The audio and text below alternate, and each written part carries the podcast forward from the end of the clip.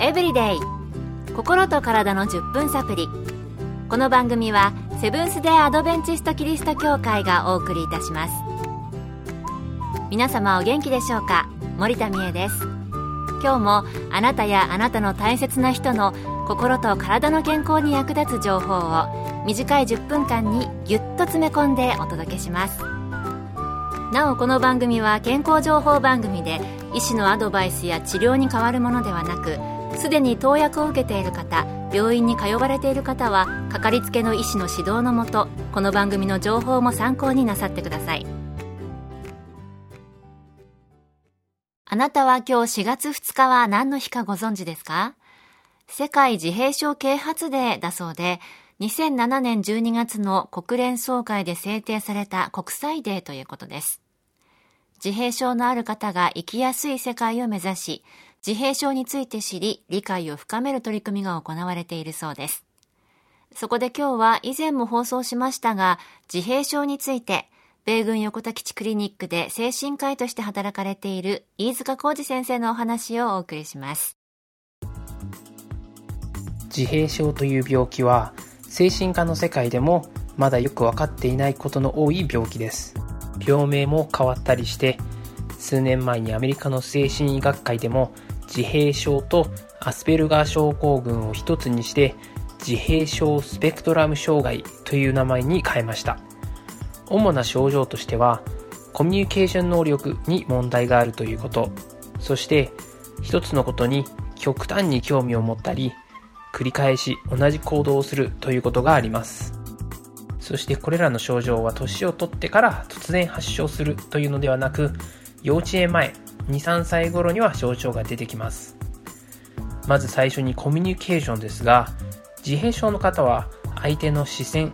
表情、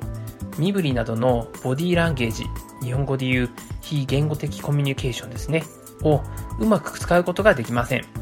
なので、冗談、ジョークを聞いても理解できないで真に受けてしまったり、怒られていても自分が怒られていると気づかないということがあります。二つ目の極端な興味や反復行為ですが、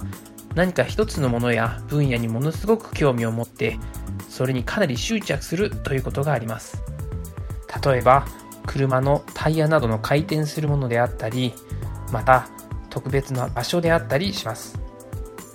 これらの症状は社会で生活する上で普通の生活をすることを難しくするという症状ですが、特定のことやものに関して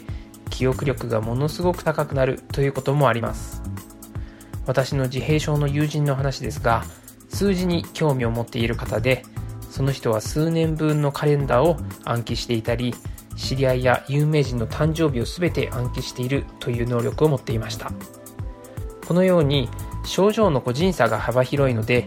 連続している、続いているという意味のスペクトラムという英語を使って自閉症スペクトラム障害と呼ばれるようになりました。今までに色々な研究がされていますが、まだ原因となるものは見つかっていません。ずっと昔に親の育て方に問題があるのではないかと言われたことがありましたが、それは誤りであるという考えが今では一般的です。また、少し前に赤ちゃんの時に受ける予防接種、注射が原因ではないかという論文が発表されましたが、これも論文に捏造があって、論文が撤回されて予防接種説も誤りであるということが分かりました。なので、今は一つの原因を探すのではなく、いろいろな要因が複雑に重なり合って、自閉症スペクトラム障害となるのではないかと考えられています。ここで皆さんに一つ注意していただきたいのは、インターネットでの情報を鵜呑みにしないということです。いろいろな人がいろいろな説を語っていますので、余計に混乱してしまったり、全くの誤りである説を信じてしまったり、効果がないだけではなく、害のある治療法を始めてしまうということもありますので、信頼できるお医者さんに相談するということが大切になってきます。原因はまだ見つかっていないということでした。そうですよね。ネット上での情報はいろいろあって混乱しがちですよね。信頼できる情報を専門家に聞くのが一番だと思います。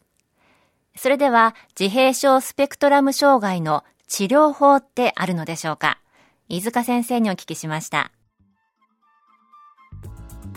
原因がわからないので治療するということも難しくなります現代の医療では自閉症スペクトラム障害を完全に治すという方法治療法は見つかっていません。ただ治療によって日常生活への支障を減らすということはできます。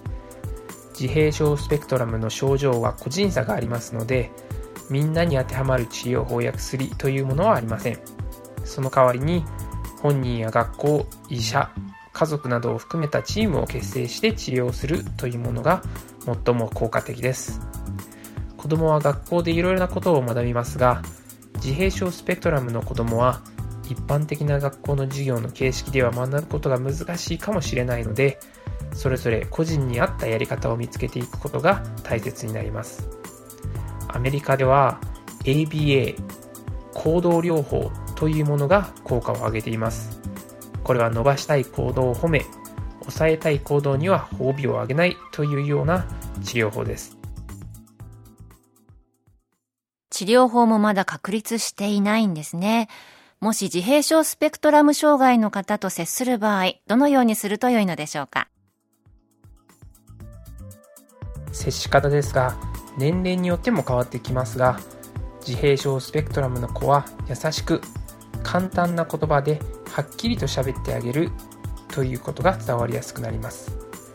そしてこだわりが強いことが多いのでそれを否定しないで認めてあげることも大事です。そしてしてほしいこと望ましい行動をした時にいっぱい褒めてあげてください。何度も褒めることで良い行動を伸ばしていくことができます。もう一つ特徴的なのは毎日の習慣から違うことや予定の変更などを嫌がることが多いのでどうしても予定が変わってしまう時は事情がわかるように優しく丁寧に説明してあげてください。敬意を持って接することによってより良い関係が築けるようになるはずですなるほど。いっぱい褒めてあげること、優しく、簡潔に話してあげること、敬意を持って接すること。なんだか自閉症スペクトラム障害に限らず、子育ての基本のようなものを教えていただいたように思いました。今日の健康エブリデイいかがでしたか？ここで八王子キリスト教会があなたに送る健康セミナーのお知らせです。認知症、あなたやご家族は大丈夫ですか？認知症を予防するポイントは？というセミナーを4月7日日曜日午後2時から東京都八王子市のセブンス・デ・アドベンチスト八王子キリスト教会で開催します。講師は東京衛生病院健康教育科課長で栄養学博士の中本恵子先生。入場は無料です。詳しくは八王子教会健康セミナー八王子教会健康セミナーで検索。また八王子以外でも各地の教会で健康セミナーが開催されます。どうぞ番組ブログをご覧ください。健康エブリデイ心と体の10分サプリ。この番組はセブンス・デ・アドベンチスト・キリスト教会がお送りいたしました。それではまた。Have a nice day!